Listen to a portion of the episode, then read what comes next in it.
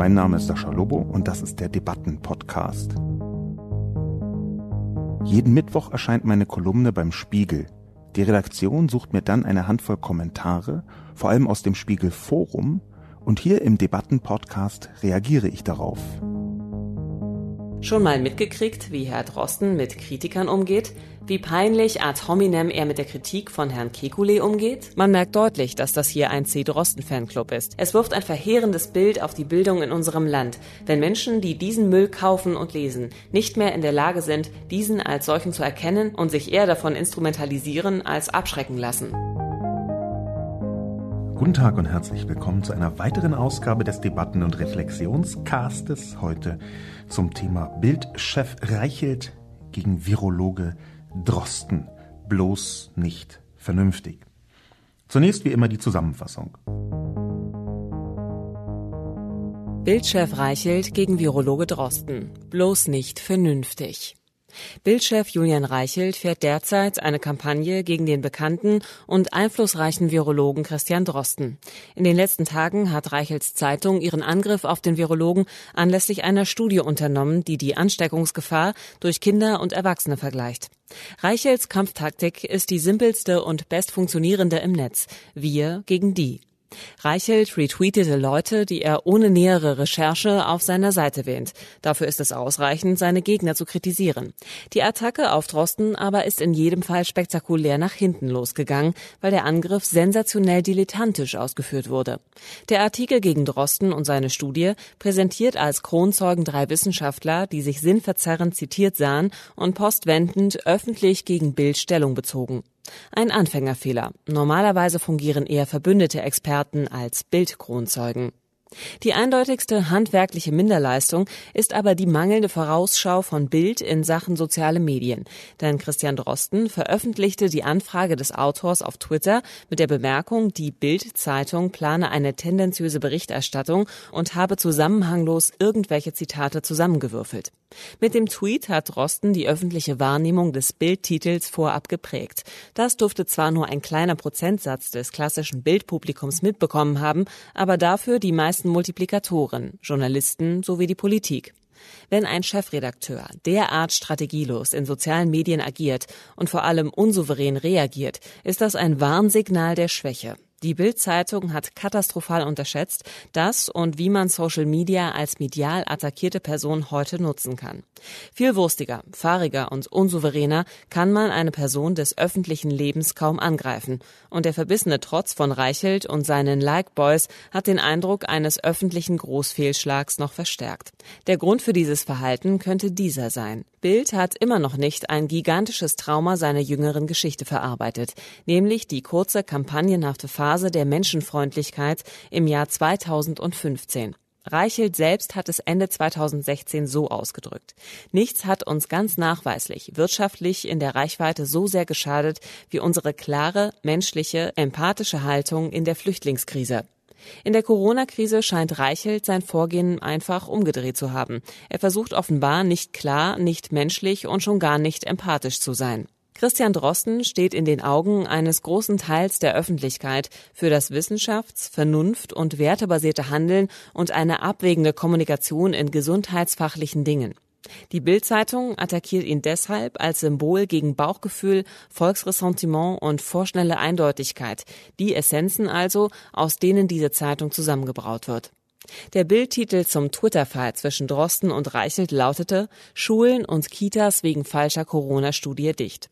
Das Publikum kann kaum anders, als die Zeile so zu verstehen, dass die Studie der ursprüngliche Grund für die Schließung gewesen ist. Doch die Schulen und Kitas wurden in Deutschland ab dem 16. März 2020 geschlossen. Die Studie erschien in einer Vorabversion erst am 29. April. So dann mal generell einen groben Überblick über die Reaktionen, die größtenteils zustimmend und positiv waren. So grobe 70, 75 Prozent waren in zustimmender Laune geschrieben. Im Spiegelforum, in den sozialen Medien waren es teilweise noch größere Anteile von positiver Zustimmung. Die Kampagne äh, von Reichelt, die Kampagne von Bild hat ganz offensichtlich bei so vielen Menschen ein etwas übles Gefühl hinterlassen, dass wiederum meine Kolumne, die die so ein bisschen analytisch aufgespießt hat, ein sehr willkommener Verbreitungsinhalt war. Ich glaube, so sogar äh, Christian Drosten selbst hat das retweetet. Das freut mich natürlich einerseits. Andererseits sehe ich halt auch, dass wenn man einen Text schreibt, der so erkennbar in eine Richtung zielt, analytisch, dass man dann ein bisschen aufpassen muss in der Beschäftigung mit der Reaktion auf einen solchen Text. Was meine ich ganz konkret? Konkret meine ich, dass man äh, als Kolumnist, als Publizist oder Publizistin jederzeit bereit ist, die ganze Zustimmung für total wichtig und großartig zu halten, die es ganz oft eigentlich immer gibt, und die Gegenargumente etwas zu missachten. Ich versuche mich deswegen eher auf die Gegenargumente ja sowieso hier in diesem Podcast zu konzentrieren, aber diesmal ganz besonders aus dem einfachen Grund, weil die Zustimmung so groß ist, dass ich mh, hm, versuchen möchte, auch andere Positionen mit einzunehmen quasi meine eigene Gegenposition so ein bisschen versuche auszuloten. Das hängt auch damit zusammen, dass natürlich, das habe ich in der Kolumne auch geschrieben, ich die Bildzeitung als Gegner betrachte. Feind ist kein Begriff, den ich so leichtfertig verwenden möchte, aber Gegner definitiv. Ich halte auch die Bildzeitung für schlecht für das Land. Das habe ich in der Kolumne nochmal ganz deutlich geschrieben. Ich halte den Axel Springer Verlag insgesamt nicht für einen Segen, vorsichtig gesagt, und werde darauf im Verlauf des Podcasts auch nochmal eingehen, was das eigentlich konkret bedeutet. Aber dass die Bildzeitung gleichzeitig ein ziemlich willkommenes Angriffselement ist, also dass man auf der immer gerne rumschlagen kann und dann in Abiturientendeutschland fast immer Zustimmung bekommt. Und fast immer kommt irgendjemand mit dem Max Gold Zitat um die Ecke. Diesem sehr bekannten Max Gold Zitat, wer das nicht kennt, einfach Max Gold und Bildzeitung googeln, dann kommt es sofort und es gibt 33 Milliarden Treffer, die das abbilden. Das sollte, glaube ich, für Menschen, die differenzieren wollen, ein Anlass dazu sein, genauer hinzuschauen. Immer wenn es so einen Überschwang der Zustimmung gibt, ist man gar nicht schlecht beraten, ganz genau hinzuschauen, a, was ist die Qualität der Zustimmung? Ist das so eine Bauchgefühlszustimmung oder eine argumentativ geführte? Und b, gibt es vielleicht auf der anderen Seite trotzdem Argumente, über die man im Überschwang so ganz leicht hinweggeht? Das ist in diesem Fall relativ schwierig, weil der Kampf, der geführt wird, der von der Bildzeitung auch aus meiner Sicht uninformiert geführt wird und auch boshaft geführt wird, dieser Kampf ist einer, den man eigentlich im Detail nur beurteilen kann, wenn man zufälligerweise virologisch und epidemiologisch sehr tief ausgebildet ist. Es gibt hier also eine Studie von Drosten, um die viel geht bei diesem Kampf, die aus meiner Sicht, ich habe sie mir angeschaut, in der Tiefe die wenigsten Menschen verstehen. Was meine ich in der Tiefe? Ich glaube schon, dass relativ viele einigermaßen gebildete Menschen mit dieser Studie etwas anfangen können im Sinne von, was sagt die? Aber was viel wichtiger ist, ist die Kontextualisierung. Das heißt, bei einer Studie dieser Qualität, bei einer Studie in dieser Wichtigkeit, braucht man eigentlich den gesamten Kontext der Virologie, der Coronavirologie drumherum, um ermessen zu können, was das genau bedeutet. Das ist in der Wissenschaft sowieso ganz oft so, dass es eine Form von Leichtsinn sogar ist, wenn man eine einzelne Studie rausgreift, von fast egal welchem Fachgebiet, und diese einzelne Studie jetzt als Beweis für X oder Y komplett betrachtet. Das passiert leider vergleichsweise häufig im Journalismus und auch beim Schreiben von Sachbüchern, und ich weiß das deswegen, weil ich selbst auch tue. Es gibt nämlich häufig gar nicht unbedingt eine Alternative dazu.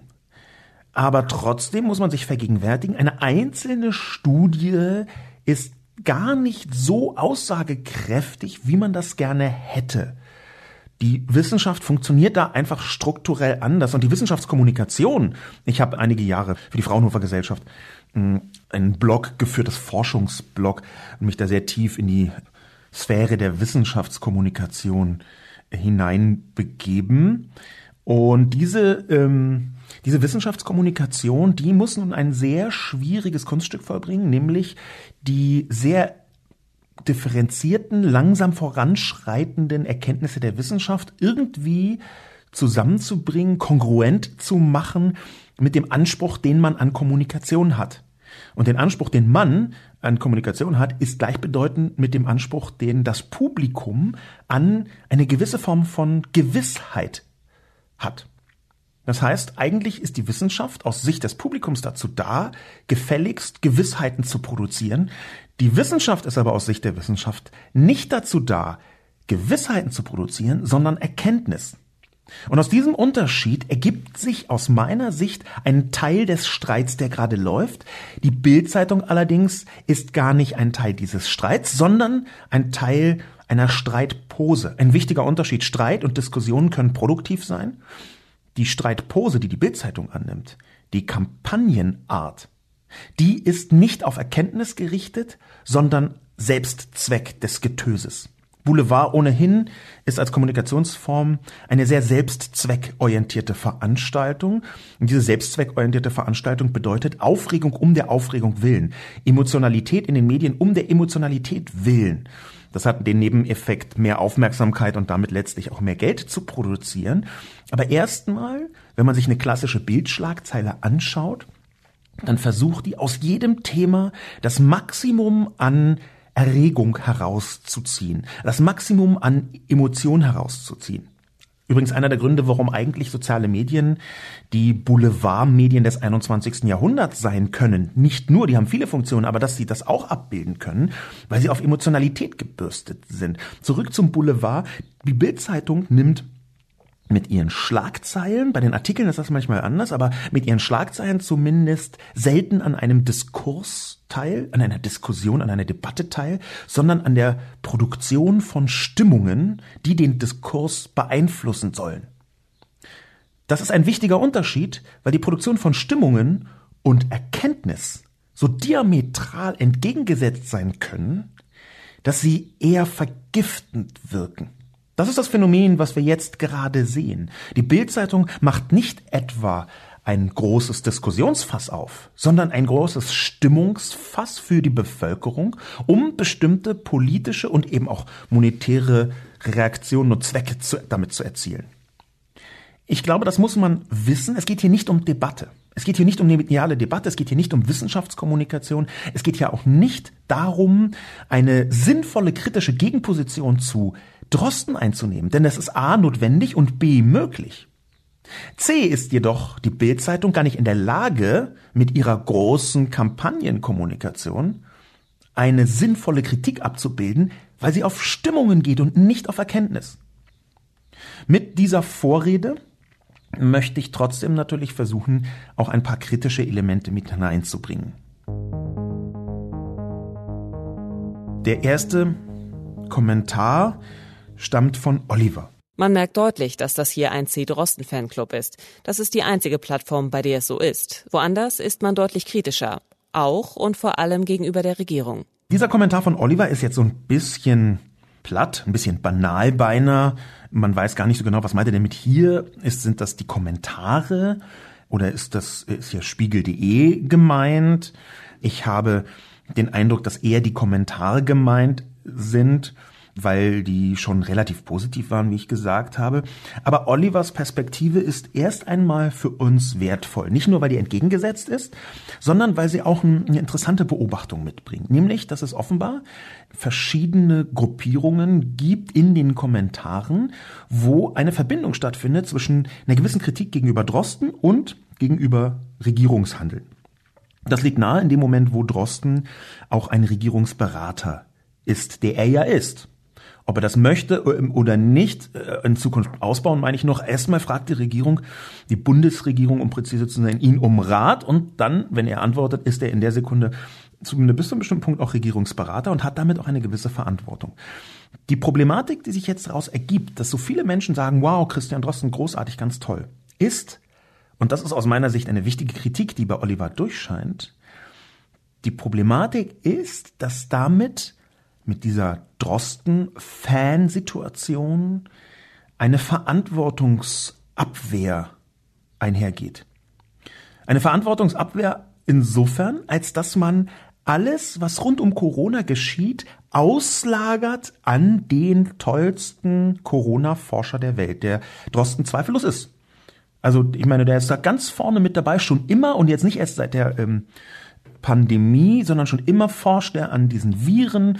Er sieht gut aus, ist medienfähig, er kann gut erklären. Das ist bei Wissenschaftlerinnen und Wissenschaftlern gar nicht total selbstverständlich, ohne denen zu nahe treten zu wollen. Aber ich habe, wie gesagt, mehr, mehrere Jahre lang intensiver Wissenschaftskommunikation betrieben und weiß daher ungefähr, mit welcher Klientel man es manchmal da eben auch zu tun hat.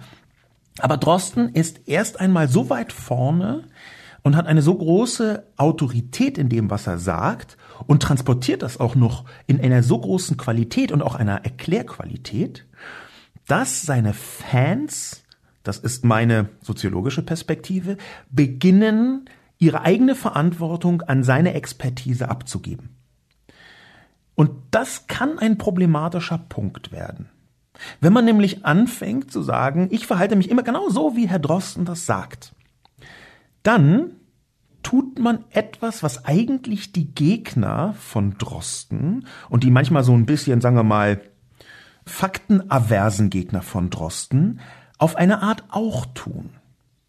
Das ist ein bisschen das Phänomen, dass wenn man merkt, okay, alle tragen gelbe Gummistiefel, dann trage ich keine mehr dann richtet man sich genauso nach der Mode wie jemand, der sagt, oh, alle tragen gelbe, Gummistiefel, dann trage ich auch welche. Das sind zwar unterschiedliche Konsequenzen, die die Leute ziehen, aber erstmal ist es der Handlung genau das Gleiche. Nämlich, sich danach eindeutig zu richten oder sich gar nicht danach zu richten.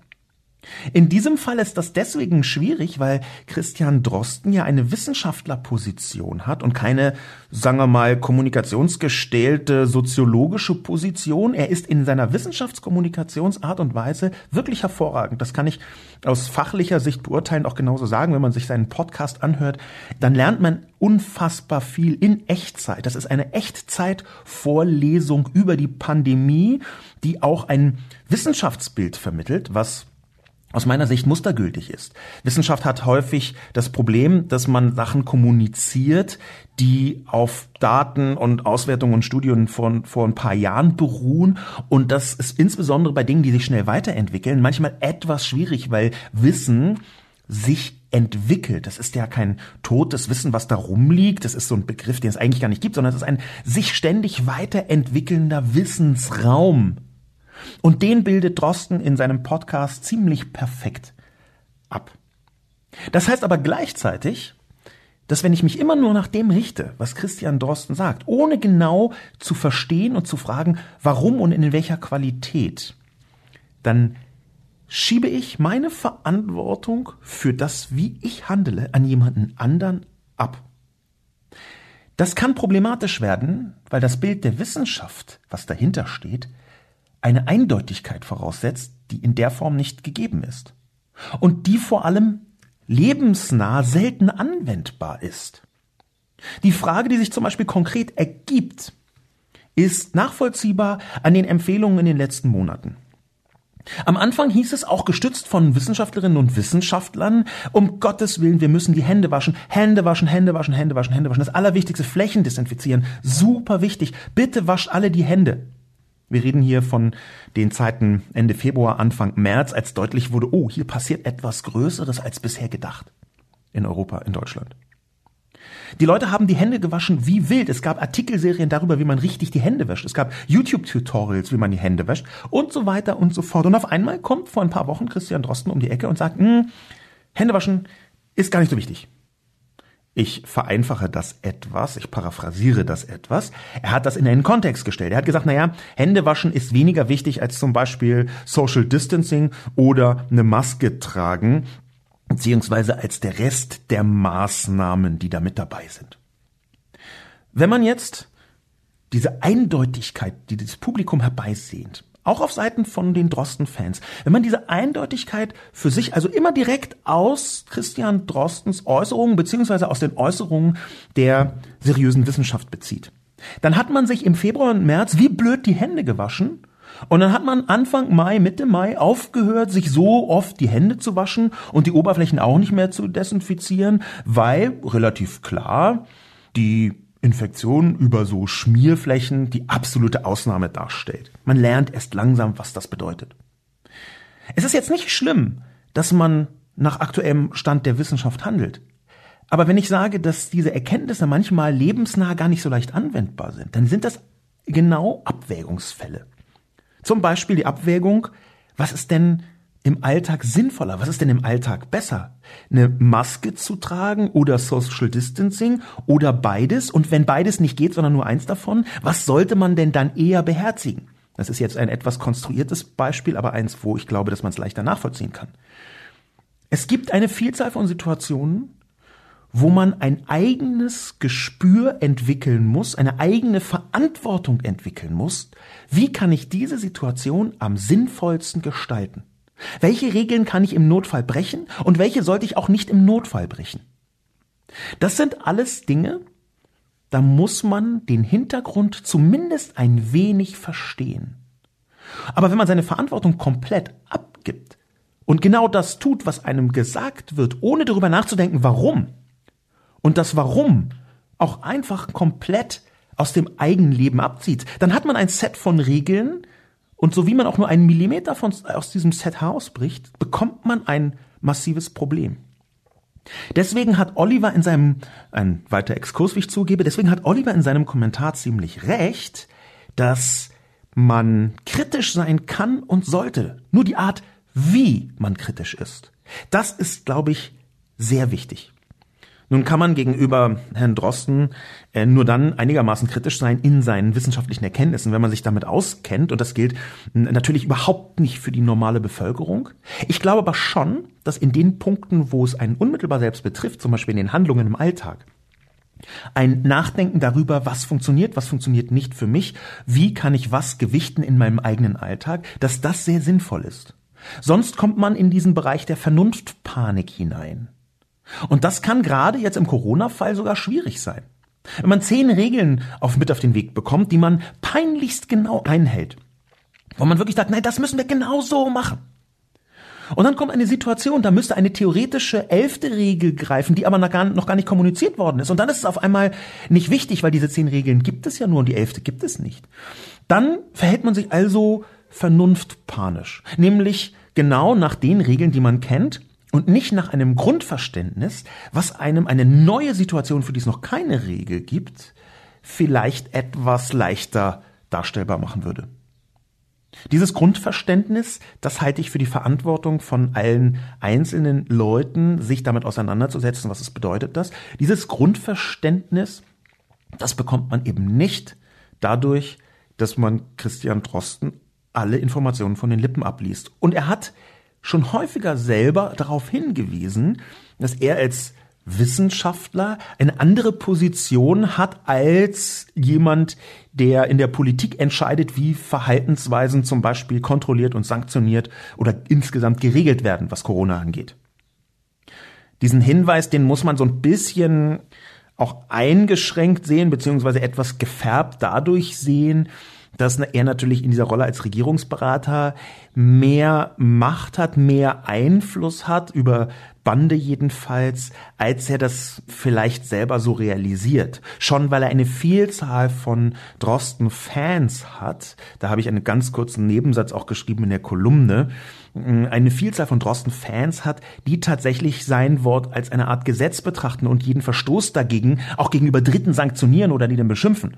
Ich habe mir ein bisschen angeschaut, wie so absolute Drosten-Ultra-Fans umgehen mit Menschen, die ganz zaghaft Kritik äußern. Es ist nicht besonders hübsch, vorsichtig gesagt. Ja, also gibt es Menschen, die eindeutig Drosten-Fans sind, das manchmal sogar in ihren Namen in sozialen Medien tragen, auf Twitter zum Beispiel, und die dann regelrecht herfallen über Leute, die so zaghaft vorsichtig vielleicht mal einen halben Scherz über Christian Drosten gemacht haben, was ja eigentlich möglich sein sollte. Das sind Entwicklungen, über die man sich zumindest Gedanken machen muss. Das, worauf ich jetzt in diesem Bildkontext hinaus möchte, ist diese Form von Kritik, die Oliver hier äußert.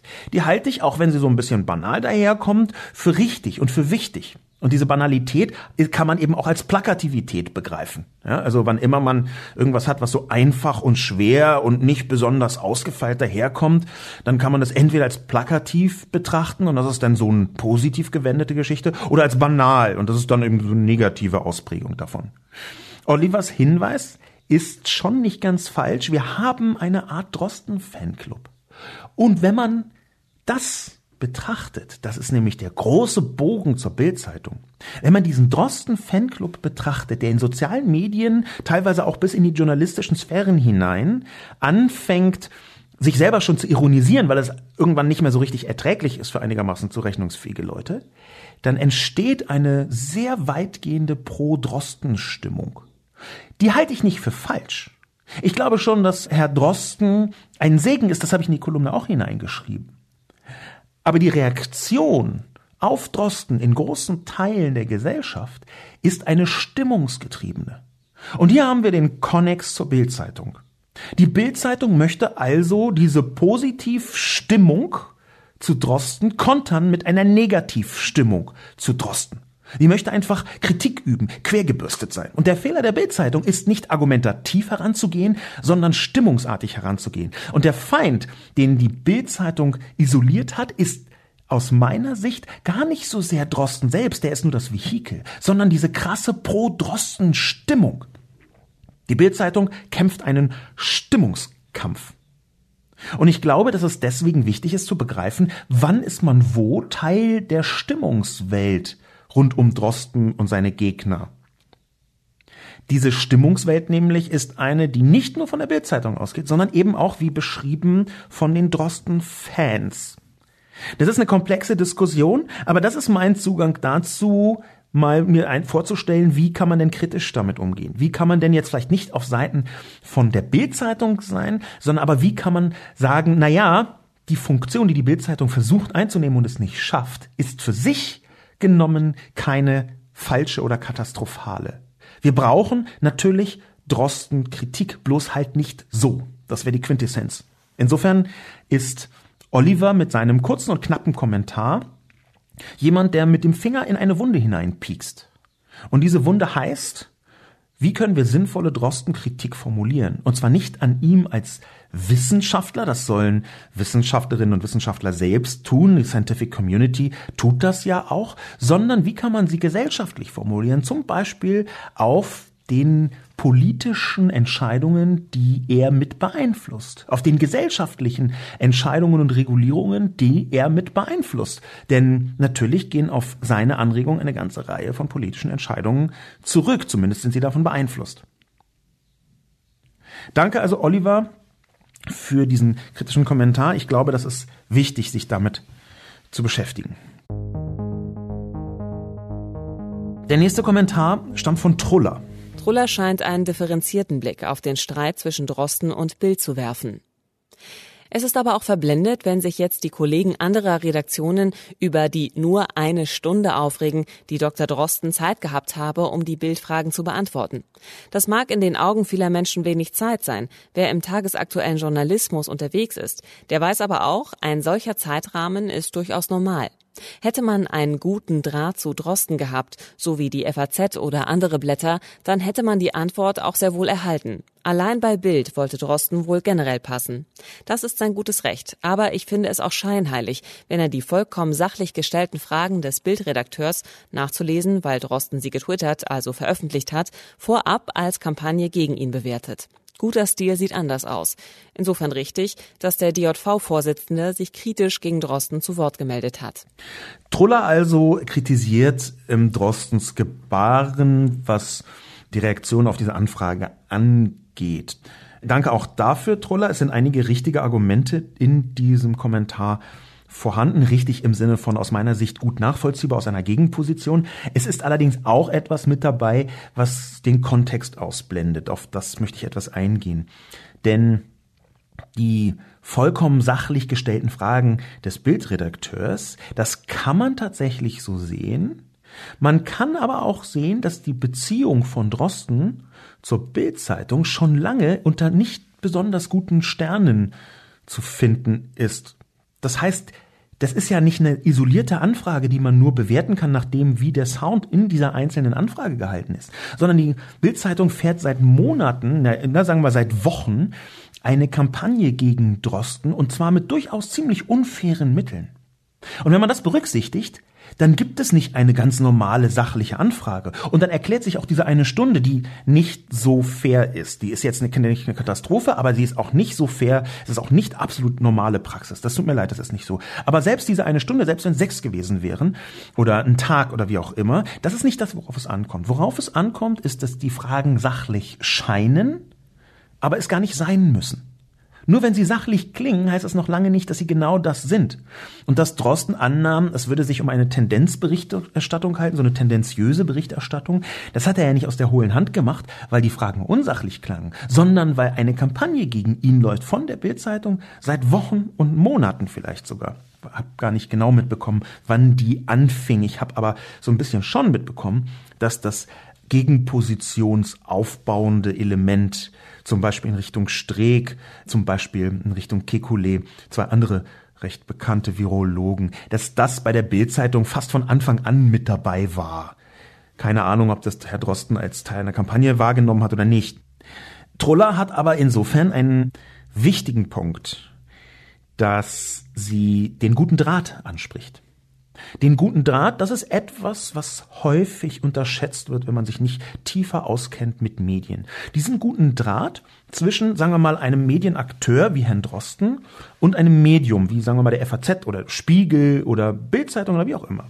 Diesen guten Draht, den genau sich anzuschauen, das hilft häufig, bestimmte Dinge zu verstehen. Der gute Draht, den man da haben kann, wie Troller es nennt, ist nicht unproblematisch. Der ist nämlich nicht so ein einzelnes Instrument, das immer gleich funktioniert, sondern das ist eine Form von Geben und Nehmen Beziehung zwischen den Leuten, die irgendwas Relevantes tun oder zu sagen haben und Medien, die das abbilden müssen. Das ist relativ gut untersucht, jetzt nicht nur wissenschaftlich, sondern auch ähm, quasi so journalistisch durchleuchtet, zum Beispiel was Geheimdienste angeht. Das ist deswegen relativ delikat, weil Geheimdienste, wie der Name schon sagt, jetzt nicht unbedingt dauernd Pressemitteilungen veröffentlichen, was gerade bei ihnen alles abgeht. Also tun sie schon, aber das ist halt nicht der interessante Teil. Geheimdienste arbeiten so, dass man Informationen als Journalist von denen bekommt oder auch nicht mit bestimmten Interessen, die man schwer einschätzen kann, und das ist trotzdem notwendig. Und manchmal ist das eine Form von Geben-Nebenbeziehung, die durchaus problematisch sein kann. Ich habe ja eine kleine Offenlegung zu tun, die gar keine ist, weil ich gar nichts offenlegen kann. Ich habe überhaupt null Beziehung zu irgendwelchen Geheimdiensten, möchte das auch gar nicht haben, weil ich nicht so viele Beziehungen zu den Leuten unterhalten möchte über eine ganz lose Pressesprecherbeziehung hinaus, über die ich schreibe. Und ich habe viel über Geheimdienste äh, geschrieben. Der Punkt, auf den ich hinaus möchte, ist, dass dieser gute Draht einen gegenseitigen Einfluss mit sich bringt. Das heißt, ähm, es ist nicht nur so, dass die Leute, die darüber schreiben, Informationen kriegen, sondern es geht auch immer in die andere Richtung, vielleicht nicht mit Informationen, sondern mit Handlungen.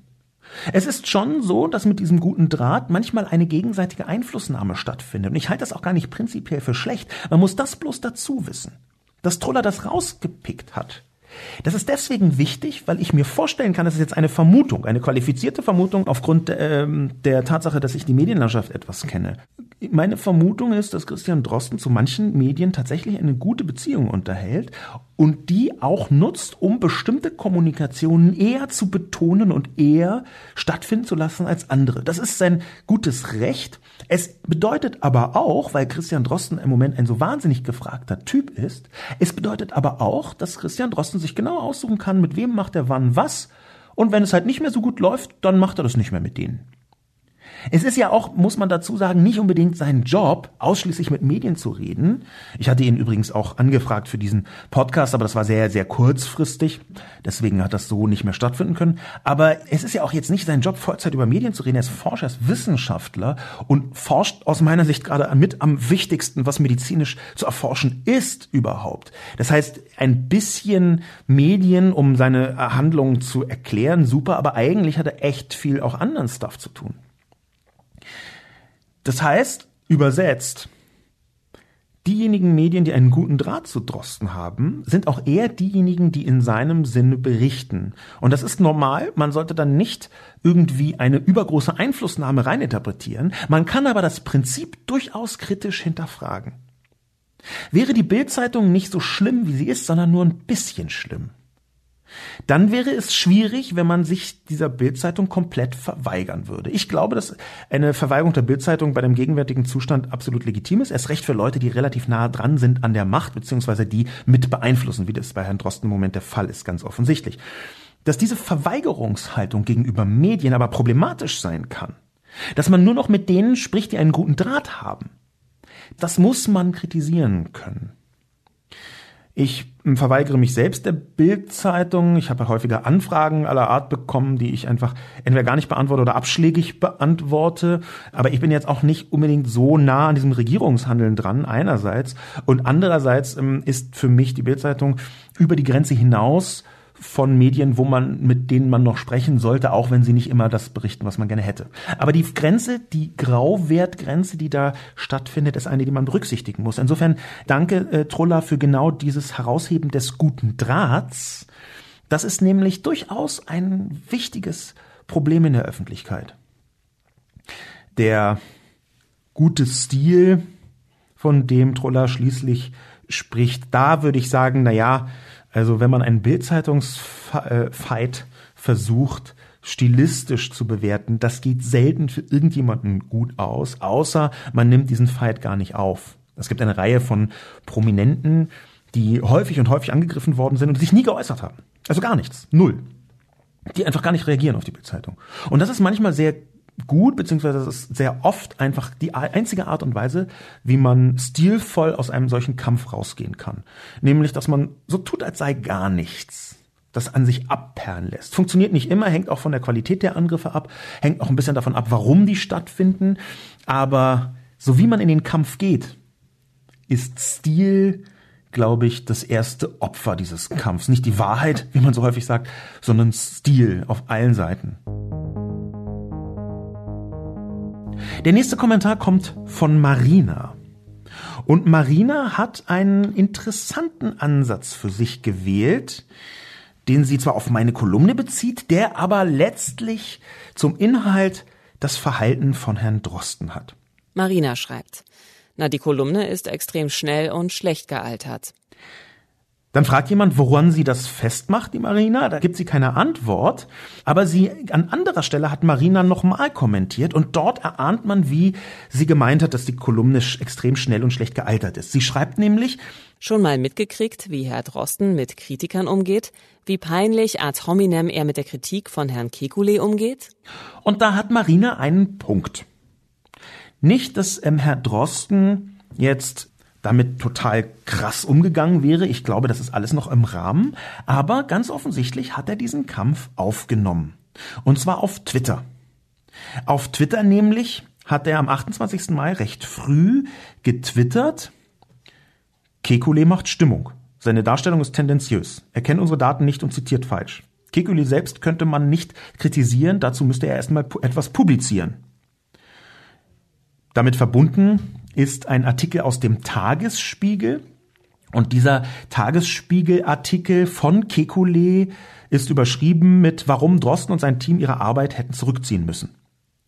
Dann legt einige Zeit später Christian Drosten nochmal nach und schreibt, der von Kekulé bemühte Leonhard Held sagt selbst über seine statistische Nachanalyse unserer Studie, dass diese nicht konklusiv ist.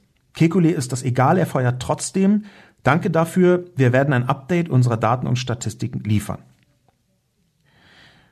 Dann wiederum, ein, noch etwas später, schreibt Christian Drosten obendrauf, auf ähm, Basis eines anderen Tweets, den er zitiert, wenn jetzt die Wissenschaftler öffentlich aufeinander prügeln, gewinnt am Ende die Bild. Und Christian Drosten schreibt dazu, so sieht es aus. Kekulé ist zum Glück bisher der Einzige, der sich so verhält. In unserer Community spielt er keine Rolle. Das ist schon eine ziemlich frontale Attacke auf jemanden, der sich kritisch geäußert hat. Ich habe mir diesen Artikel angeschaut von Kekulé, der ist schon mit harten Bandagen geschrieben. Aus meiner Sicht kann man auch nachvollziehen im Tagesspiegel bei diesem Artikel, warum Drosten so angefasst ist. Aber die Art und Weise, wie Herr Drosten hier mit den Kritikern umgeht, ist schon nicht überragend souverän. Wie er mit der Bildzeitung umgegangen ist, war schon etwas souveräner. Es war jetzt auch nicht Top of the Pops, aber es war vor allem wahnsinnig wirksam. Wie er hier mit einem Kritiker umgeht, da hat Marina einen kleinen Punkt. Zum Beispiel, dass dieser Gegenangriff dass man Kekulé selbst nicht kritisieren kann, da müsste er erstmal etwas publizieren. Das ist ein Angriff, der seine Verteidigung schwächer macht. Warum? Weil er so eine revanchistische Art hat, weil er nicht inhaltlich arbeitet, sondern gegen die Person und weil er sagt, na du hast aber auch was gemacht. Diese Form von Revanche macht eine Verteidigung schwächer. Und das gilt kommunikativ immer, egal wie man es dreht und wendet, selbst wenn es theoretisch richtig wäre. Warum macht sie das schwächer? Das macht sie schwächer, weil Christian Drosten damit implizit sagt, dass ihn eigentlich nur Leute kritisieren können, die so viel publizieren zu Coronaviren wie er. Und das ist keine ganz unproblematische Haltung, die hier implizit transportiert wird.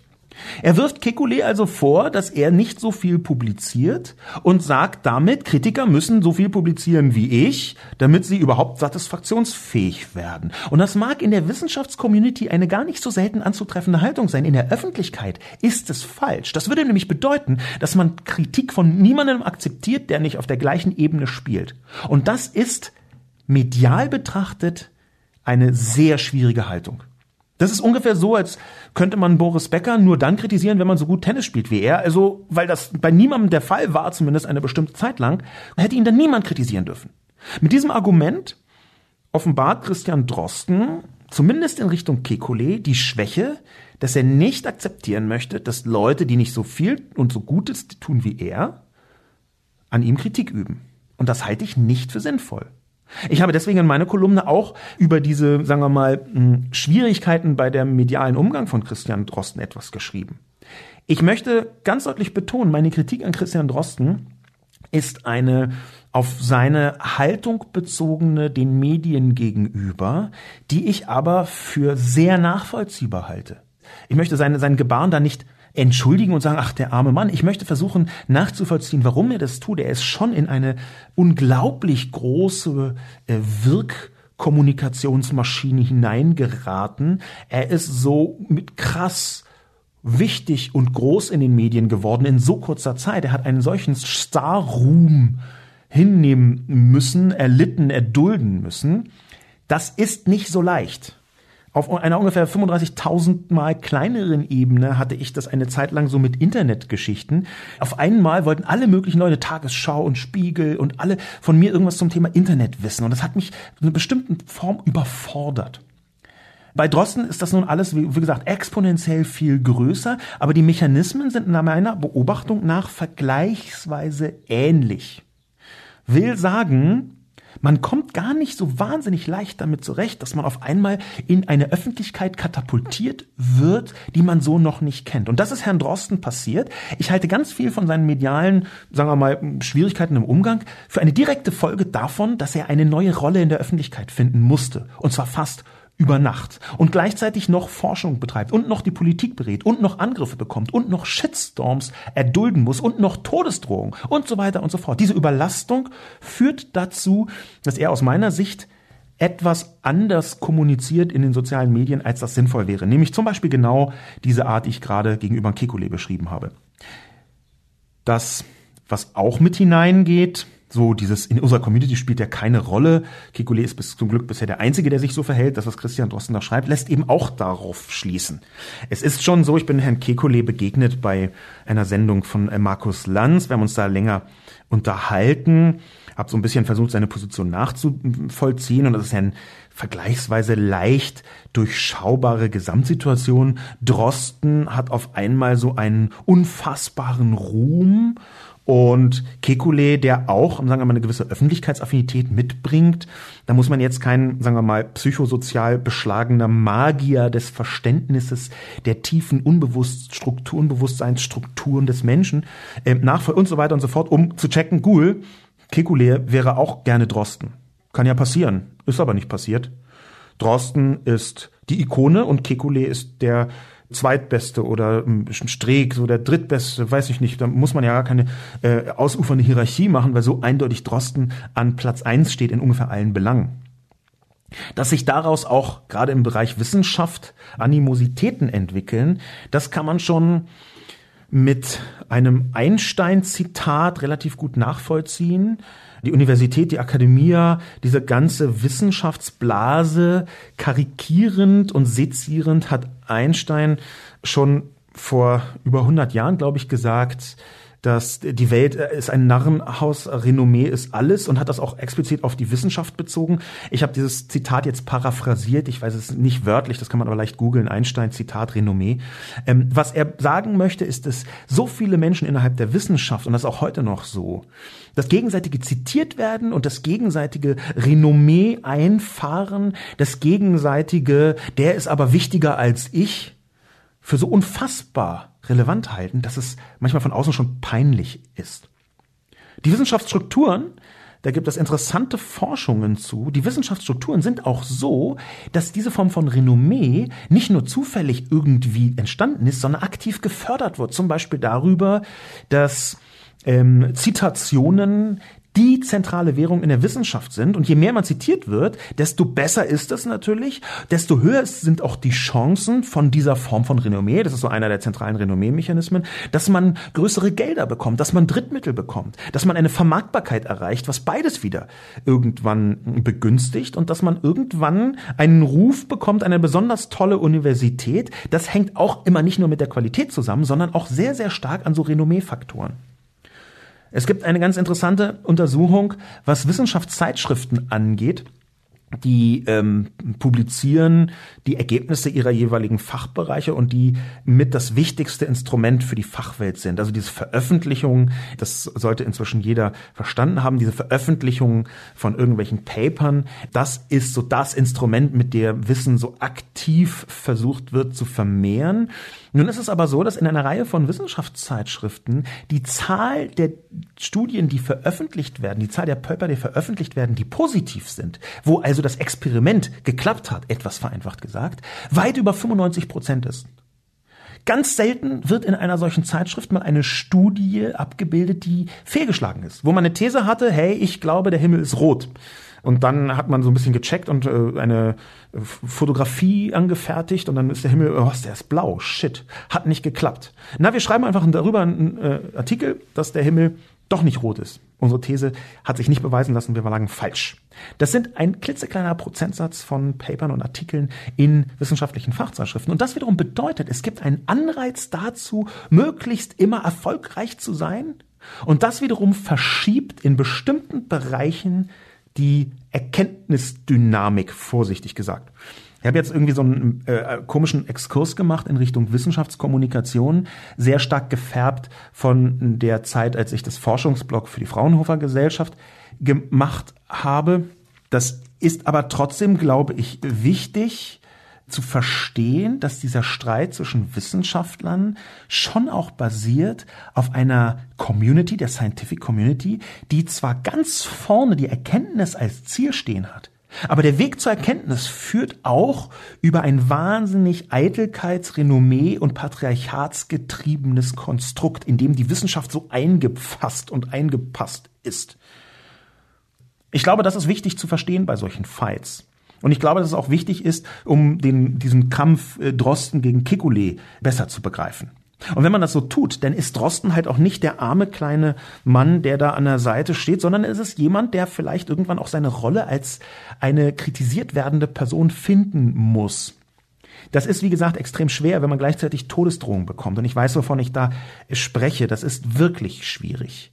Aber irgendwann wird Christian Drosten, bin ich sehr sicher, weil er glaube ich, ein sehr verständiger Typ ist. Irgendwann wird Christian Drosten diese Schwelle überspringen und merken, okay, ich muss mit einer bestimmten Form von Kritik anders umgehen oder ich sollte das zumindest tun. Übrigens ist interessant, wenn man sich den Artikel von Kekulé anschaut. Überschrieben mit Die Statistik neu zu berechnen kann die aktuelle Arbeit nicht retten. Wenn man sich diesen Artikel von Kekulé im Tagesspiegel anschaut, dann sieht man, wie radikal Renommeegetriebenheit auch Kekulé, insbesondere Kekulé, hier argumentiert. Ich zitiere aus dem Artikel. wenn wie hier die Unsicherheiten der verwendeten Daten zu groß sind und ein ungeeignetes Verfahren für die statistische Auswertung eingesetzt wurde, fehlt dem behaupteten Ergebnis die wissenschaftliche Grundlage. Drosten will nun weitere Daten auswerten und die Statistik neu berechnen, doch das kann die aktuelle Arbeit nicht retten. Warum der im Umgang mit den Medien versierte, erfahrene Forscher und Politikberater die Vorveröffentlichung nicht einfach zurückgezogen und stattdessen der Bild eine unnötige Angriffsfläche gegeben hat, ist schwer nachvollziehbar.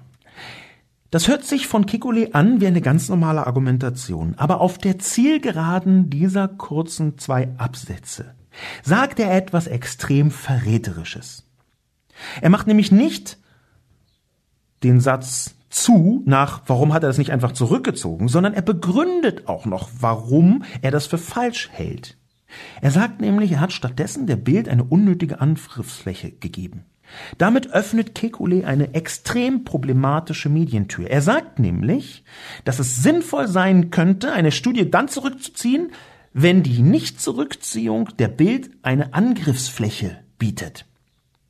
Und das gibt der Bildzeitung eine riesige Macht über Wissenschaftskommunikation, die Kekulé hier einfach einpflicht und so tut, als sei die definitiv da A und B auch sinnvoll und notwendig. Als müssten Wissenschaftler nicht dem Erkenntnisinteresse dienen, sondern möglichst der Bildzeitung keine unnötige Angriffsfläche bieten. Das ist nicht nur falsch, das ist katastrophal. Das ist eine Haltung, die der Bildzeitung eine Macht gibt, die sie nicht nur nicht verdient hat, sondern die sie auch häufig schon missbraucht hat und die sie nebenbei gesagt aus meiner Sicht immer weniger hat. Das Schwinden der Macht der Bildzeitung erfreut mich, beglückt mich, das finde ich großartig. Aber das heißt nicht, dass sie gar keine Macht hat. Sie hat noch immer Macht, übrigens hauptsächlich deshalb, weil so viele Menschen in der Politik sich nicht trauen, mit der Bildzeitung anzulegen. Weil sie immer noch davor Angst haben, wenn die Bildzeitung so eine Frontalattacke fährt. Umso interessanter übrigens ist, wenn äh, Drosten jetzt attackiert wird und es wird ihm am Ende nicht schaden, sondern in der öffentlichen Stimmung sogar nutzen, weil dann ist diese Attackemaschine der Bildzeitung für viele Menschen erkennbar defekt. Das könnte ein Teil des Niedergangs der Bildzeitung mit ausmachen, dass sie auf jemanden krass rumhackt und der wird stärker. Der Nimbus der Bildzeitung könnte dadurch ernsthaft geschädigt werden und ich würde es feiern. Kekulé arbeitet dem entgegen. Kekulé schreibt im Tagesspiegel, man sollte Bild keine unnötigen Angriffsflächen geben als Wissenschaftler. Sorry, nein. Das sollte aus meiner Sicht nicht das Kriterium sein, dass Julian Reichelt entscheidet, wo sind Angriffsflächen, die man sich leisten kann und wo nicht. Julian Reichelt ist die falschest denkbare Person, um darüber zu entscheiden. Denn es ist ganz offensichtlich, wenn man die Person näher betrachtet, dass sie in einer Unerbittlichkeit Ideologie getrieben ist, die jede Differenzierung vermissen lässt. Er nimmt nie Position des Gegenübers an, sondern will, um ein aktuelles Porträt beziehungsweise eine Art Interview von Ulrike Simon über diese Person Reichelt im Horizont mit abzubilden, sondern er argumentiert, und das sagt er selbst, ich paraphrasiere hier dieses Interview von Julian Reichelt, er argumentiert sogar dann noch, wenn er eigentlich weiß, dass er nicht recht hat. Das sagt er fast so, also relativ ähnlich, in diesem Interview mit dem Horizont von Ulrike Simon. Und das merkt man auf Twitter, dass er das tut. Dass er selbst im verlorenen Posten nicht räumen möchte, nicht Fehler eingestehen möchte, sondern Recht behalten möchte.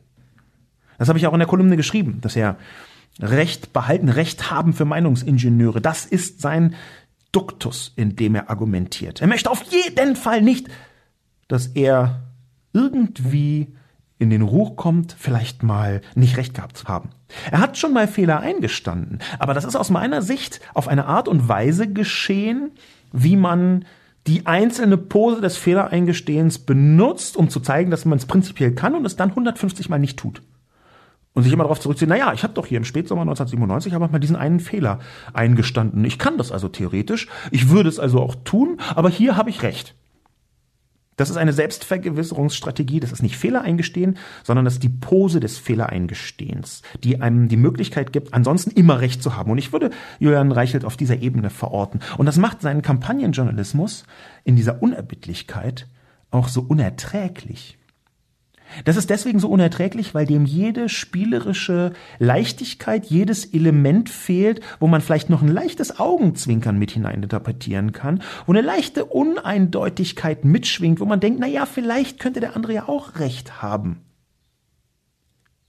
Ich glaube nicht, dass Julian Reichelt noch so wahnsinnig lange Chefredakteur von den Bildmedien bleiben wird.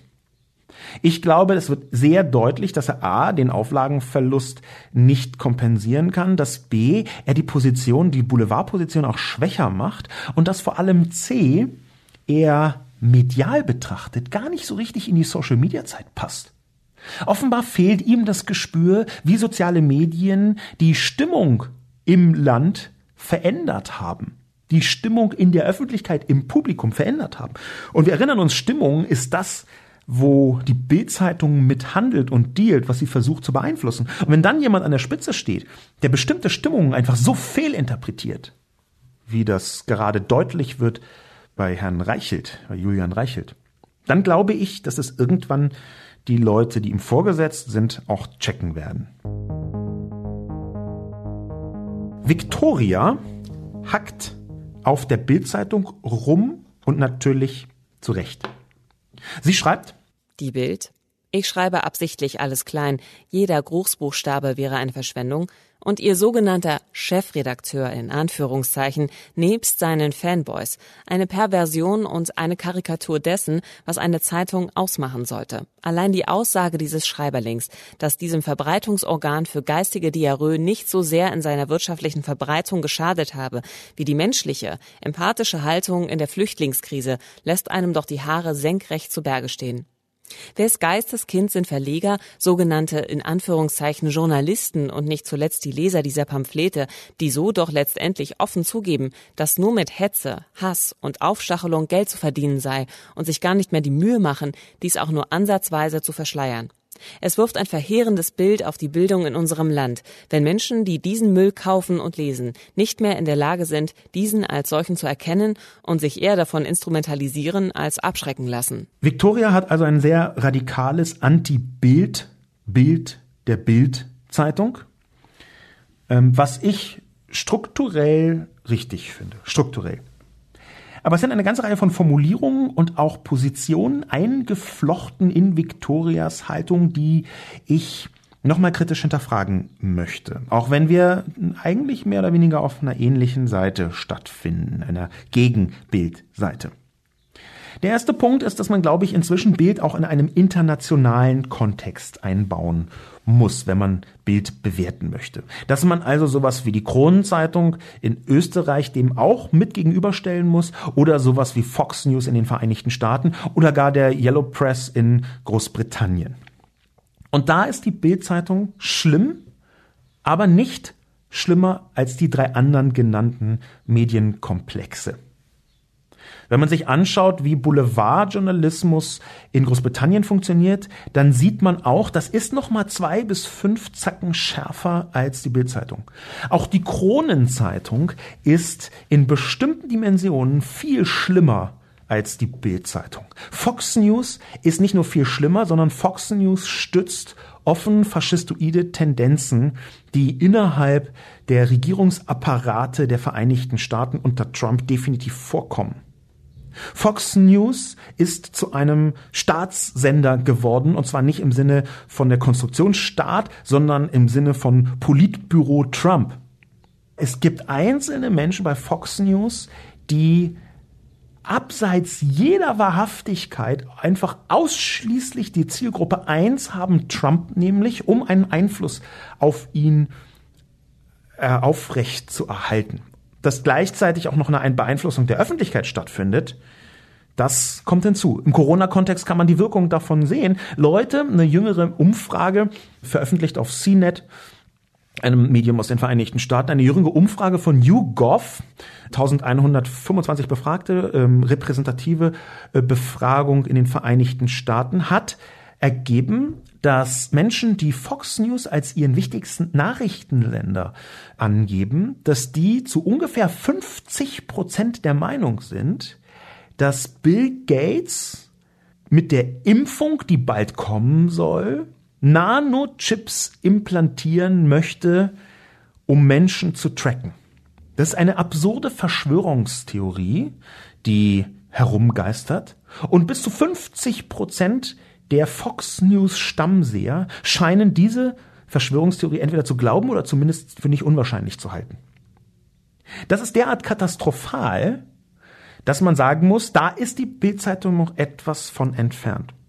Es gibt auch eine ganze Reihe von Sachen, die bei der Bildzeitung nicht völlig falsch und schlimm sind. Zum Beispiel etwas, was aus dem Hause Springer als Nachkriegslehre gezogen worden ist aus dem Zweiten Weltkrieg, was in vielen anderen Medienhäusern in dieser Intensität nicht getan worden ist, nämlich sich zu überlegen, was bedeutet denn der Holocaust ganz konkret für Medienschaffen in Deutschland?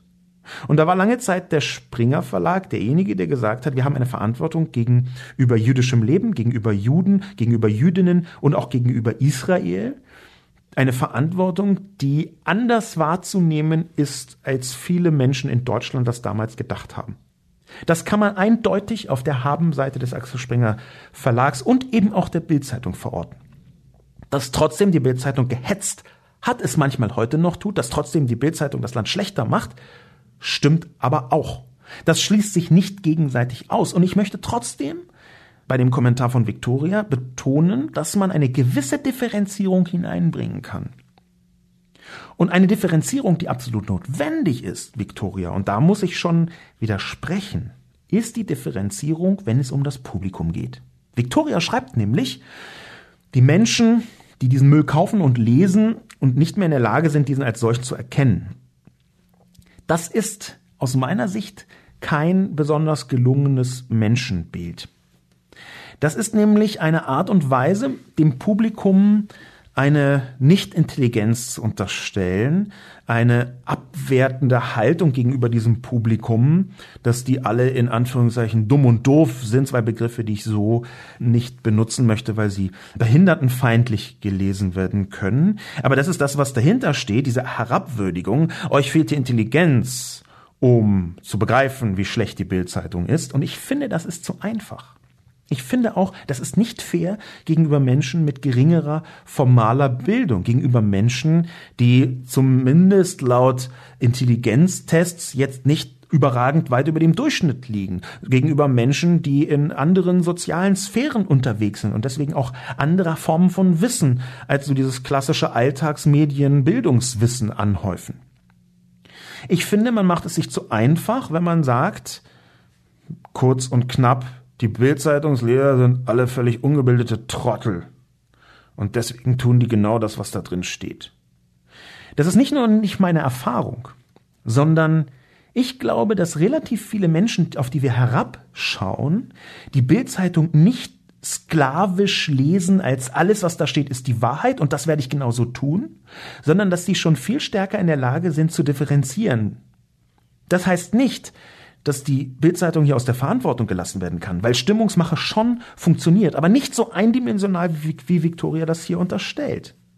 Aus meiner Sicht ist die größte Untugend, die größte Schwierigkeit, die größte Aggression der Bildzeitung nicht, dass sie Leute mit einer geringeren formalen Bildung irgendwas einredet, was nicht stimmt. Das kann passieren, aber das ist nicht die schlimmste Fehlleistung.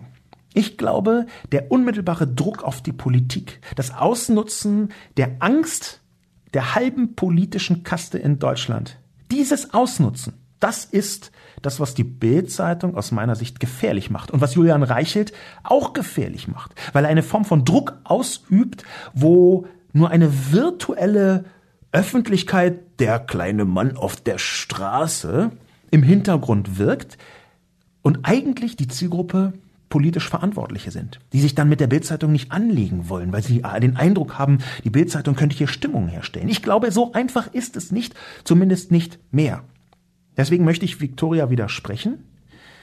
Das ist nicht das Problem, dass Menschen die Bildzeitung lesen und komplett immer ausschließlich für bare Münze nehmen, was dort steht, weil sie nicht ausreichend formal gebildet sind. Das ist nicht das zentrale Problem. Das ist ein Teil der Schwierigkeit auf jeden Fall. Aber ich glaube nicht, dass man das lösen kann durch immer mehr Bildung und Bildung und Bildung und noch mehr Bildung. Ich glaube, man muss es lösen, indem die Gesellschaft sich weiterentwickelt und die Politik, insbesondere die Politik, ihre erbärmliche Angst vor der Bildzeitung ablegt. Das wäre auch mein Schlussplädoyer für diesen Podcast, bei dem es jetzt gar nicht so intensiv nur ging um diesen Drosten-Fight, sondern sehr intensiv auch über die Position der Bild-Zeitung und ihre Mechanismen, die ich ähm, seit vielen Jahren auch etwas näher beleuchtet habe. Ich glaube, dass es wichtig ist zu realisieren, auch wenn ich eine relativ eindeutig in Richtung Bild geschossene Kolumne geschrieben habe, ist doch die ganze Debatte etwas differenzierter, als man sich das am Anfang vorstellen möchte. Mein Name ist Sascha Lobo. Vielen Dank fürs Zuhören und bis zum nächsten Mal.